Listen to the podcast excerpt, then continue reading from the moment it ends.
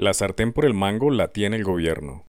Han pasado 15 meses de esta administración y nunca se presentó un plan contracíclico dejando de deprimir todos los indicadores, pero al final el gobierno tiene la llave.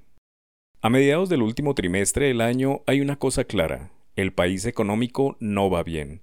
A la luz de los principales indicadores se observa un deterioro muy difícil de corregir con el último aliento que representan las festividades decembrinas. Le hace Thanksgiving, Black Friday, Día de Velitas, Navidad y Nochebuena, y en las que muchas empresas ponen sus esperanzas para el repunte de sus operaciones. Tal vez el dato más fehaciente es el crecimiento del Producto Interno Bruto de tan solo 0,3% para el segundo trimestre del año. Sin tener en cuenta la pandemia, este es el peor dato en los últimos 14 años. La última cifra por debajo del 1% se registró en el tercer trimestre de 2009, cuando fue 0,5%. Cinco ramas de actividades anotaron contracciones. Actividades profesionales menos 0,2%, agricultura menos 1,4%, construcción menos 3,7%, industrias manufactureras menos 4% y comercio, transporte y turismo menos 3,2%.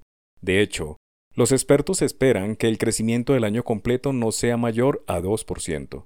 La producción de la industria manufacturera es otro indicador que da señales de desaceleración. Cayó 8,6% en agosto y sumó su sexto mes consecutivo en contracción. Del total de 39 actividades, 34 registraron caídas y las otras 5 tuvieron un leve desempeño positivo. En lo corrido del año, hasta agosto, el indicador registra un retroceso acumulado de 4%. El comercio exterior tampoco va bien.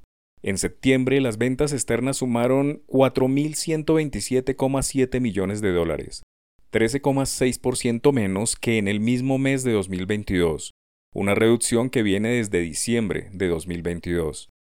La confianza del consumidor de Fedesarrollo, aunque mejoró 0,9 puntos porcentuales en septiembre frente a agosto, se mantiene en terreno negativo, menos 17,9%, tendencia que se mantiene en el consumo de los hogares que sigue en contracción. El nivel de gasto de los hogares también se mantiene en terreno contractivo, principalmente por la inflación y las tasas de interés altas, lo que se puede evidenciar en la caída de las ventas de carros, motos y casas. Según el último informe de la ANDI y FENALCO, en octubre se registraron 13.817 vehículos, lo que significó una caída de 38,8% si se compara contra las 22.577 unidades del mismo mes del año pasado. Las motos, que se vendían por montones el año pasado, van por el mismo camino, pues cayeron 17% octubre. Solo en ese mes bajaron 0,6%. Las viviendas no se escapan de este fenómeno. Entre enero y septiembre se han dejado de vender casi 92.000. La caída más pronunciada en lo corrido de este año se evidencia en el segmento de interés social. Las ventas de BIS pasaron de 138.989 unidades a 65.867, con una contracción de 52,6%. Pero las novis no se alejan de la tendencia, con una caída anual de 35,9% a septiembre.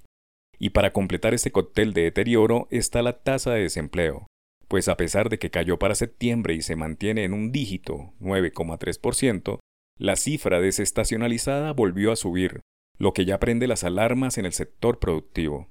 El país venía de buenos crecimientos económicos al finalizar la pandemia, situación que no supo capitalizar el cambio de gobierno, que no solo fracturó el modelo, tampoco planteó un plan contracíclico que interpretara la verdadera transición, el paso de una época de abundancia económica y de ayudas gubernamentales a una crisis marcada por una inflación resiliente. Es hora de aplicar una medida contracíclica, al menos vía ejecución, que permita que la economía recupere su senda.